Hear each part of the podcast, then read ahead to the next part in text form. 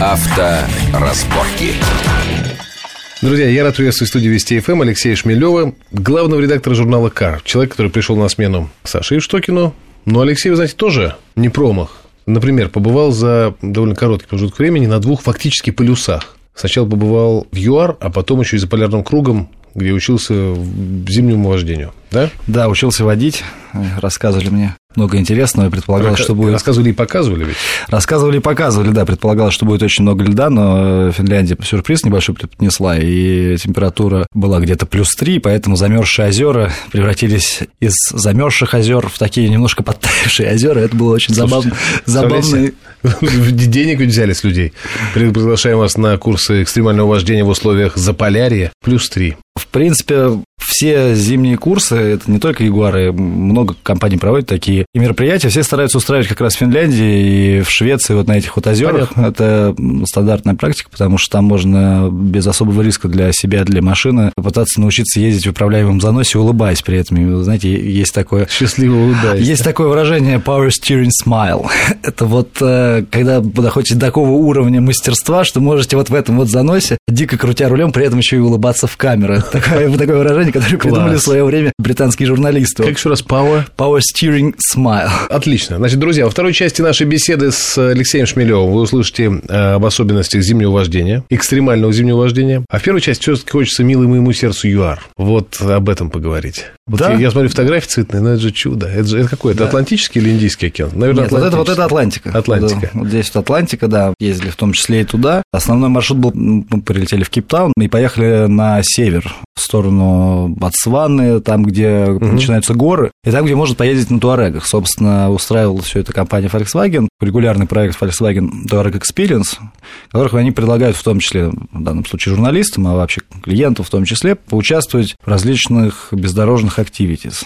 Вот, ну и попутно посмотреть какие-то разные экзотические места. Вот, в данном случае это был ЮАР, и я в первый раз был в Южной Африке, я был в Северной Африке. Северная Африка мне показалась какой-то совершенно обычной страной, а здесь я понял, что я попал просто на другую планету. Да, абсолютно. Это... ЮАР, вот, да именно такие чувства вызывает. Когда я был в ЮАР на чемпионате мира по футболу, мне девушка рассказывала, наверное, это не проводится, к сожалению, таких соревнований, но я думаю, если проводились бы, это была самая страшная история в мире. Потому что девушка рассказывала, как она ехала на машине, почему-то, это тоже загадка, одна, и вот она заехала, ну, куда-то она ехала уже через Лесото, что ли, угу. а может, как раз через Ботсван. Ну, в общем, где-то там тоже, в севернее ЮАР. Ехала, ехала, ехала, ехала, и ночью, внимание, у нее заглохла машина. Ночью посреди Лесото. О, класс. И ты, значит, выходишь из машины, начинаешь бродить, у нее темнота, и к тебе приближаются какие-то фигуры, и только белки глаз видны. И все, она перекрестилась, а эти подошли, помогли колесо поменять. И да. также растворились в ночи.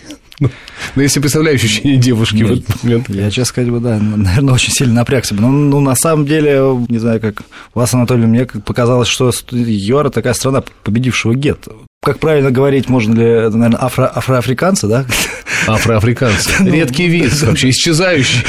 Я не знаю, как, как это правильно политкорректно сказать. Наверное, афроафриканцы вот в этих вот бараках, которые мне сразу, я прилетел туда, сразу мне вспомнился фильм «Девятый район» про этих креветок, которые жили в таких вот сарайчиках. А здесь живут э, вполне себе люди. И когда ты проезжаешь мимо, какие-то местные говорят тебе вот туда, вот, вот не ходи, пожалуйста, туда. Я говорю, а что будет? Ну, говорит, ну... Ничего уже не будет. Нет, ну, голым ты вот в лучшем для тебя случае ты выйдешь просто абсолютно голый оттуда и очень удивленный. Вот, а в худшем ты где-то. Это особенности страны. Слушай, но тем не менее вы смогли проехать на Туарегах, они остались с колесами, с рулем, с бибикалкой. Они, на удивление, остались с рулем и бибикалкой, с колесами все несколько хуже. Дело в том, что там в горах очень странная скальная порода, она очень острая. А проблема еще и в том, что едешь на машине, руль который находится справа. Тебе нужно ехать по левой стороне дороги. Вот если каждый человек, кто в Англии, например, хотя бы хоть раз был в Англии или какой-то другой стране, ездил, он знает, что у него, особенно на большой машине, в этот момент начинаешь чуть-чуть терять габарит, причем, как это ни странно, правый. И ты все время пытаешься левым колесом дать чуть-чуть на обочину, угу. а там острые камни. И привет,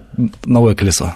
Такой прям расходный материал был, потому что это очень остро, и регулярно останавливались, а колонна в рации стоп-машина, и пошли менять колесо. При этом, как на удивление, Туарек оказался машиной способной для подобных э, внедорожных подвигов. Хотя не секрет же, что вот новое поколение Туарек, которое сейчас продается, когда его создавали, как раз люди хотели отказываться от... Э, Volkswagen хотел отказываться от э, использования всех внедорожных примочек. То есть сейчас там нет принудительной блокировки, бла-бла-бла. А вообще удивительно, вот я не понимаю. Хорошо, вы выпустили Туарек новый, хорошо, прекрасно повезли людей ровно в те места, где даже теоретически никогда новый туарек, ну, вот, э, из тех, по крайней мере, э, среди которых, так сказать, рекламируется, ну, среди тебя, меня, наших коллег на работе, жителей нашего города прекрасного, ну, кому придет в голову покупать туарек, чтобы ехать в горы? Ну, понятно, что он купит другую машину, но какого дьявола? Объясни мне эту логику удивительную, странную. Они не могут от этого отказаться, потому что назвать туарек кроссовером, просто кроссовером для города, для них значит потерять изрядную часть добавленной стоимости, которую они закладывают в эту машину. Ну, то есть, когда они продают эту машину, они говорят, что не классно а. ездить, ездить по городу, можно подъехать к модному клубу, все, в принципе, поймут, что ты нормальный человек, но при этом они тебе еще и продают вот эту вот самую внедорожную историю. И это такая изрядная часть добавленной стоимости. Понятно. Отказаться от нее значит потерять, потерять в деньгах. Поэтому... То есть, то есть понятно, что большая часть клиентов, ну там, не знаю, как автолюбители никогда не воспользуются ею, это добавленная часть вот этими, этими примочками, но осознавать, что у тебя под капотом бьется еще и сердце Данко, которое, если что, может и в гору взойти и спуститься с нее, что удивительно, да? Это да. типа, это прикольно. Да, это очень прикольно. А потом, опять же, не секрет, что многие там, российские клиенты любят, когда вот много всего. Это совершенно не важно, чтобы это было нужно, важно, э, и как-то они этим пользовались. Вот, например, есть пневмоподвеска с э, функцией там, подняться нам еще на плюс 15 сантиметров. На самом деле штука, которая используется вот как раз в каких-то горах, на камнях, когда нужно максимально подняться, чтобы проехать. Ну а здесь же как классно ты подъехал, пацанам показываешь, смотрите, ребята. И ты увеличиваешь свой клиренс? Да, да. Крутишь рычажочек такой там, А-а-а. и оно, он поднимается. Ну, Я это не ж... знал, это интересно. Это, это же так, это, это же так интересно. круто. Когда ты это показываешь, ребята смотрят, говорят, да, слушай, у тебя же серьезная машина. Мы, да, мы думали Volkswagen. А ребята тоже такие специалисты чувствуют.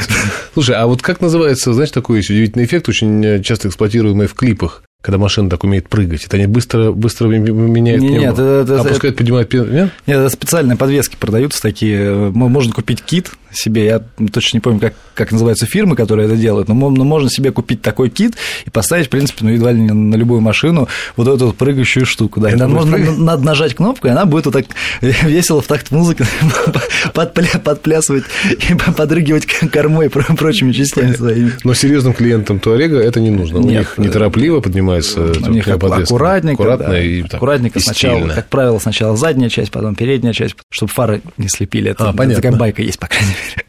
Слушай, ну хорошо. И как, как в итоге? Вот, тем не менее, понятно, что машина городская, но есть набор примочек, соответственно, нужно ее оправдывать, и поэтому вас вот туда послали в горы. Колеса иногда скальную породу, крепкую и острую, лопались. Да, лопались. Приходилось ставить, причем зачастую докатки, что вообще несколько как-то повышало градус экстрима, потому что докатка, вот докатка закончится, и тогда все, вот, вот тогда на горбу придется бежать.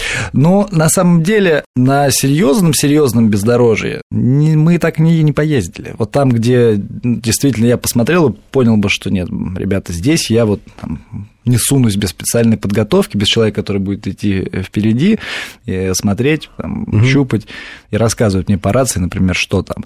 Вот. В большинстве случаев это грунтовки, какие-то с камнями, с валунами, ну, в общем, то, то на самом деле, что может проехать любая машина с полным приводом. Ну, то есть на, на каком-нибудь УАЗике там можно было скакать угу. на третьей передаче и при этом еще и весело курить. А скажи мне, вот это интересно, мне кажется, ответ на этот вопрос заинтересует пиарщиков, э, например, Volkswagen. Что на тебя больше впечатление произвело? Машина или то место, куда ты с нею поехал, то есть ЮАР? Нет, место, конечно. Тут... Э... Вы слышите, пиарщики? Это была ошибка стратегическая. Ну, правда, посылать в то место, которое явно затмит все ощущения, любые ощущения от любой машины, это было неправильно. Вот именно место просто, просто чумовое. Вот этот красный песок, который там, вот, когда ты уезжаешь вот к северу, там начинается такой очень странного цвета, он такой красно-бурый какой-то вот этот вот песок, ты едешь, поднимается куча пыли, светит низкое солнце, а где-то на горизонте маячит какая-нибудь зебра. Это же, ну, это правда, это какая-то фантастика. Это как будто ощущение, что ты прилетел куда-то на Марс, и вот по этому Марсу едешь, а уж на чем ты там едешь, ну,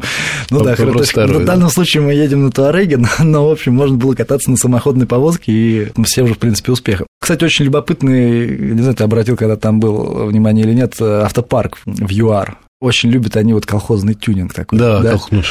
Ну, это да, прям... Да. Прям, как, мне колхозный очень... тюнинг называется? Да, да это мне, мне очень понравилось. Вот эти диски непременно, что вот блестели, хромированные такие, причем даже не диски, блиты, это на самом деле это колпак. Колпаки, кол, ну, колпаки колпак, сверкают. Да, колпаки сверкают слепят, просто, ага. да, как, как лысина Котовского. Потом вот этот, этот мех какой-то на, на маршрутках, на, на, на торпедо, не, не обращал внимания? Там у них такие очень своеобразные маршрутки. Бог миловал, я, к счастью, в маршрутках там не ездил, потому что там тоже ну, строго-настрого запретили сходить в маршрутки, потому что они могут туда уехать, в такой район, который на карте туристическая карта. Причем, представляете, что привлечь туристов, а большая зона закрашена серым, и на ней написано High Risk Area. Вот нам сказали, что вы можете сесть на ту маршрутку и уехать туда, в High Risk Area. Оттуда еще ни один человек не возвращался. Двое послали телеграммы, но с неразборчивым текстом. Вот. Я не ездил на маршрутке. Пишу тебе мама из горящего танка. Давай в двух словах все-таки э, подведем, так сказать, твои впечатления относительно машин. Все-таки справедливости ради, ты ради машин ездил. Туарек – это хороший автомобиль, но я бы сказал, что все-таки это хороший городской, наверное, автомобиль. Это отличная семейная машина, на которой ты можешь поехать в Икею, на дачу, рассады на заднюю полку, туда тещу посадить, собаку, жену, детей, и у тебя останется еще место для себя самого. С комфортом всюду доедешь. Он может быть настоящим внедорожником, да, безусловно, но, на мой взгляд, это все-таки не, не его стихия. Жалко машину, на самом деле. Она же такая Понятно. красивая, у нее диодики такие светятся, а ты ее, значит, вот туда, в грязь вот это. Все, отлично. Только что вы прослушали хит-парад Алексея Шмелева его пристрастий жизненных. Значит, рассада собака теща. А в следующей части мы сейчас прервемся, в следующей части поговорим о абсолютно другом, противоположной стороне Земли и совершенно противоположном опыте вождения Алексея Шмелева, главного редактора журнала «Кар». Авторазборки.